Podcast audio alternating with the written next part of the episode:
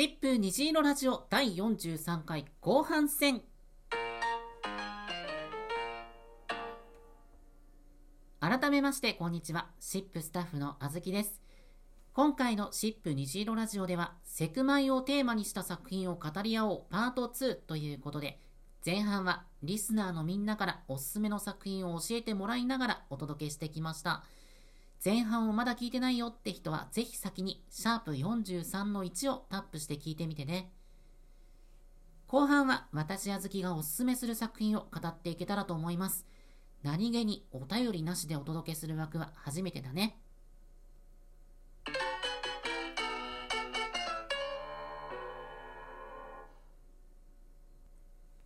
さて、今回私が紹介したいのは2つの作品。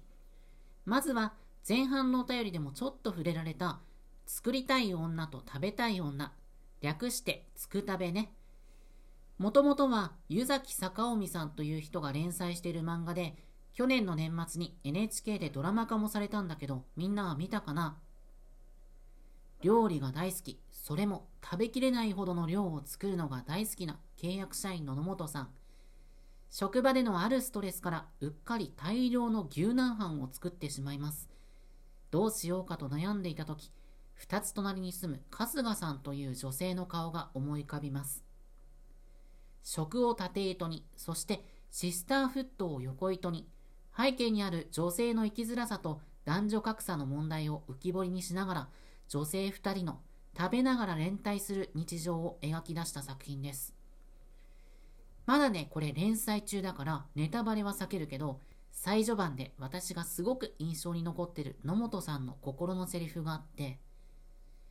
自分のために好きでやってるもんを全部男のために回収されるのつれえなっていう。そう考えたら、料理を作るのもダイエットするのもメイクをするのも全部が全部男のためにされがちな構造が日本の社会にはまだまだあるわけだよね。俺のために味噌汁を作ってくれがプロポーズの言葉になるし、女性は朝食の方が可愛いよと勝手に役割をつけられる。本当はそんなの個人の自由なのにね。ふとそういう違和感を覚えた野本さんと春日さんが、じゃあ料理を作る、食べるという行為にどんな意味を見出していくのか、そこがこの作品の根幹になってます。ところで、食をテーマにしつつ同性愛を扱った作品で言うと吉永文さんの BL 漫画「昨日何食べた何食べ」を思い浮かべる人もきっといると思う。私はつくたべの裏テーマとして昨日何食べたのある意味でのアンチテーゼなんじゃないかなってずっと考えてるの。もちろん何食べも素敵な作品なんだよ。ただ対照的と言っていいほど大きな違いが男性同士か女性同士かっていう表面的な違いの向こうにあると私は思ってる。何食べのシロさんとケンジは社会的地位をしっかり持ってて広いマンションで暮らしてるよね。食べるものに困ってる感じは見えない。一方、つくたべの野本さんと春日さんはどちらも契約社員でワンルームのマンションで暮らしていてやりくりしながら食を楽しんでる。野本さんは会社にお弁当を持って行ってるけどそれも社員食堂で食べる余裕がないからなんだよね。これって、はっきり日本の男女格差を浮き彫りにしてると私は思う。異性愛のストーリーではこういう書き方ってできないんだよ。男性同士、女性同士だからこそ露骨なまでに対照的な現実が見えてくる。つくたべを描いた湯崎坂臣さんはそこまで考えてストーリーを作ってる気が私はするんだよな。一口に同性愛といっても実はその中にも格差があるんじゃないっていう一歩踏み込んだ解釈が何食べとつく食べを比較することでできるんだよね。気になった人はぜひ読んでみてね。ドラマもキャスティング含め本当に素敵な作品だった。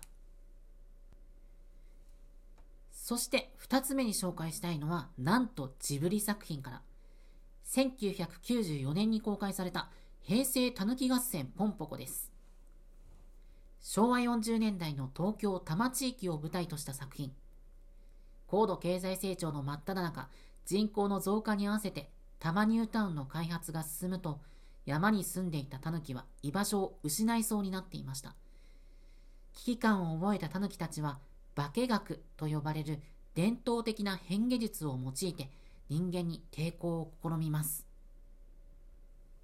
これね、有名な映画だし、テレビでも何度も放送されてるから知ってる人もきっと多いと思うんだけど、私はこれトランスジェンダーの物語でもあると思ってるんだよね。タヌキもいろいろなのよ。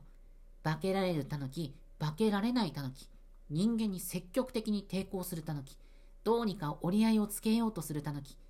タヌキ同士でけんけんがくがく議論を重ねる中で分断されそうになったり団結したり。トランスジェンダーは化けるとは違うよ。化けるとは違うけど、姿形を変えるっていう意味では共通もしていて、でもその中にはいわゆるパスっていうけど、姿を変えられるトランス、パスできるトランスとパスできないトランスがいたりして、決して一枚岩ではないんだよね。それでもシスジェンダーの人に対して連帯できることはないかって常に考えてるの。平成たぬき合戦は何かそういうヒントを与えてくれる作品なんだよね。もちろん映画の制作者側はそういうストーリーとして作ったわけじゃないと思うけど、ジブリ映画って掘り下げればどういう風にも読めるから面白いわけじゃない？だからこそ子供だけじゃなくて大人も楽しめるわけよね。みんなもトランスのストーリーって頭の片隅にでも入れてもう一度見てみて、また違った楽しみ方ができるかもしれないよ。今日紹介した2つの作品、どっちも私にとってすごくすごく思い入れのある作品だから、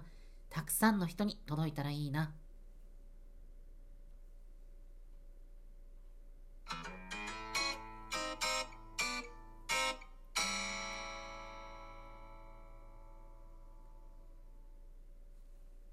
今回はセクマイをテーマにした作品を語り合おうパート2ということで前後編に分けてお送りしてきました。いかがでしたか？リスナーのみんなのおかげでいろんな作品を紹介できました。興味があったらぜひ調べてみてね。次回の放送は2023年1月23日月曜日。テーマは都会と地方の違い、地方あるある。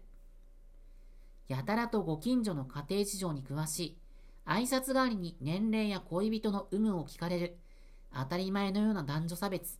年末にも取り上げた帰省先の困りごとと関連してセクマイにとっての地方ならではのあるあるを教えてください。1月18日水曜日まで質問を送るのボタンから受け付けてるんで、ぜひ送ってきてね。番組内で読めるものはなるべく読んでいくので、読まれたくないお便りには読まないでって書いておいてね。というわけで、シップ虹色ラジオ第43回の配信はここまで。次回の放送をお楽しみに。